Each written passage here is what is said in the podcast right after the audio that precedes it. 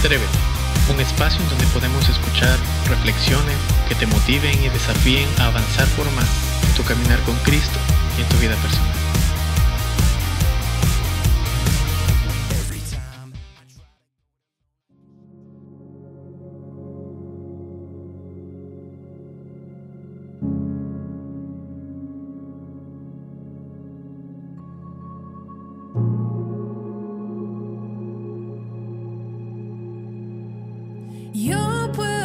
Confiar en ti.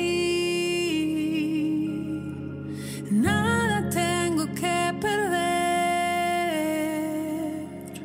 Yo puedo confiar en ti. Voy más profundo. Oh.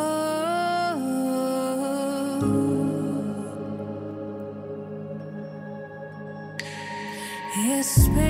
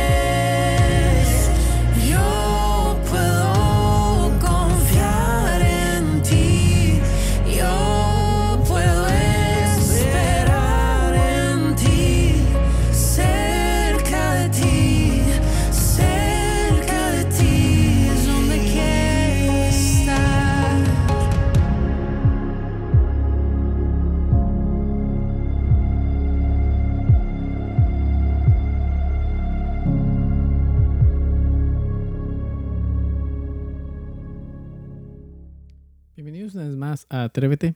Es un gusto podernos encontrar a través de estas plataformas.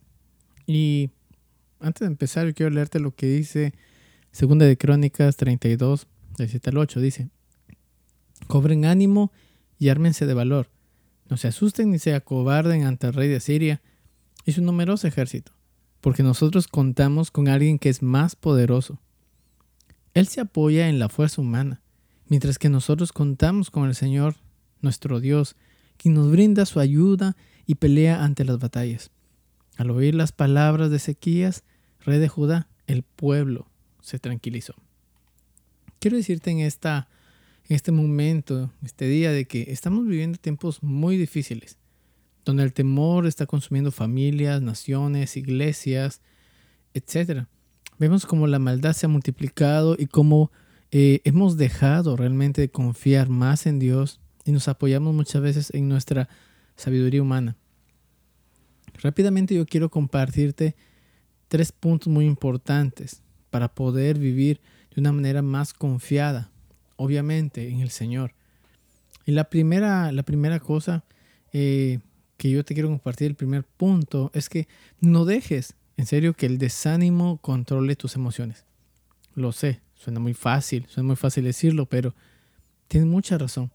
En 2 Crónicas 32.7, en la versión NBI, dice, cobren ánimo y ármense de valor. No se asusten ni se acobarden ante el rey de Siria y su numeroso ejército, porque nosotros contamos con alguien que es más poderoso. Quiero decirte que, bueno, Asiria era un gran imperio en los tiempos de Ezequías. Controlaba la mayor parte del, del Medio Oeste, desde una pequeña franja de tierra localizada en lo que hoy eh, sería eh, Irán o Irak. En el pasado Nabucodonosor había invadido las diez tribus y este rey realmente quería lograr lo mismo.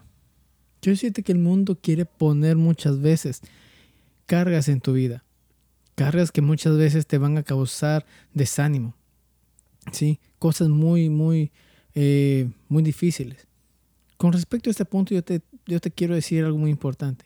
No permitas, en serio, que el miedo conquiste tu fe. ¿Sí?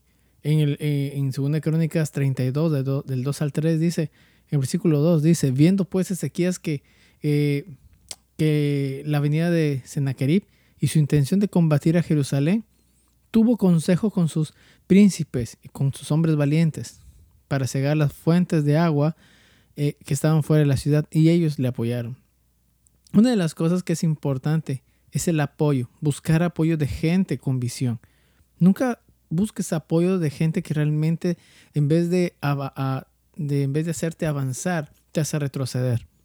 Ahora veamos nuevamente que este primer paso tiene mucho que ver, ¿sí? Tiene mucho.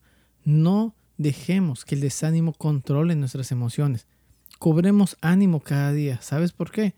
Porque nosotros contamos con alguien que es más poderoso, es el Señor. ¿Sabes que Jesús triunfó sobre la enfermedad? Al gigante que atormentaba el mundo y que aún actualmente en nuestros tiempos es algo que muchos le temen, ¿sí? Pero tenemos un Dios que está para cada uno de nosotros. El segundo punto es entender que Dios pelea nuestras batallas.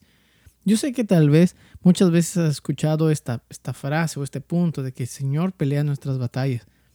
Sí, Ezequiel dijo en el versículo 8, dice, Él se apoya en la fuerza humana mientras que nosotros contamos con el Señor nuestro Dios, quien nos brinda su ayuda y pelea nuestras batallas. Vemos que el rey realmente se apoya eh, eh, confiando en el Señor.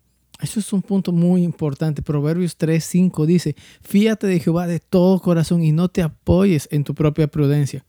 Obviamente, es mejor confiar en alguien que es perfecto en vez de confiar habilidades propias nuestras, porque somos imperfectos. ¿sí? Mientras que nosotros contamos con el Señor nuestro Dios, cuenta que Dios va a hacer lo que prometió y Él lo hará. Él es el que nos brinda su ayuda y pelea nuestras batallas. El Salmo 33, 20, el salmista dice, nuestra alma espera en Jehová, nuestra ayuda y nuestro escudo es Él. ¿Sí? El Señor está dispuesto a pelear tus batallas, cualquiera que sea. Así que tranquilo, que Dios está contigo. El tercer punto eh, es buscar una palabra que nos tranquilice. Y eso realmente, mi querido oyente, nos da paz, nos da tranquilidad. El versículo 8 eh, en la versión NBI dice, al oír estas palabras Ezequiel, rey de Judá, eh, el rey de Judá, el pueblo se tranquilizó. Cuando Ezequiel mencionó lo, hizo el discurso, el pueblo tuvo paz, el pueblo tuvo tranquilidad. ¿Por qué? Porque sabía de que Ezequiel confiaba en el Señor. ¿sí? Yo te digo una gran recomendación. Cuidado con lo que escuchas. Es cierto que muchas veces usted puede prender la televisión, leer periódicos y hay muchas cosas negativas. Tienes que tener cuidado de lo que escuchas o lo que ves. No te estoy diciendo que no lo veas, sino más bien eh, ten cuidado de no guardar lo que no debes guardar en tu mente y tu corazón. Es mejor escuchar la palabra de Dios. ¿sí? Eh, y esto es algo que realmente nos va a edificar y nos va a fortalecer cada día. Cuando el mundo te dice que no puede, Dios te dice que todo lo puedes en Cristo que te fortalece. Proverbios 1.33 dice, el que me oyere habitará confiadamente y vivirá tranquilo sin temor del mal. El que oyere habitará confiadamente. Siguiente, vivirá tranquilo. Y tercero, sin temor del mal. Eso es una gran seguridad de Dios para cada uno de nosotros. Y todo es el resultado de escuchar la voz de Dios. Así que, mi querido oyente, no dejes que el desánimo controle tus emociones. Segundo lugar, entiende que Dios pelea tus batallas. Y tercer lugar, busca que la palabra del Señor cada día tranquilice tu vida y te dé paz. Deja que Dios siga peleando por ti, por tus hijos, por tus finanzas, por tu familia, Aprende a vivir confiadamente sus promesas. Así que yo te animo a que te atrevas a vivir tranquilo. Vive tranquilo y seguro que Dios pelea tus batallas. Así que Dios te bendiga.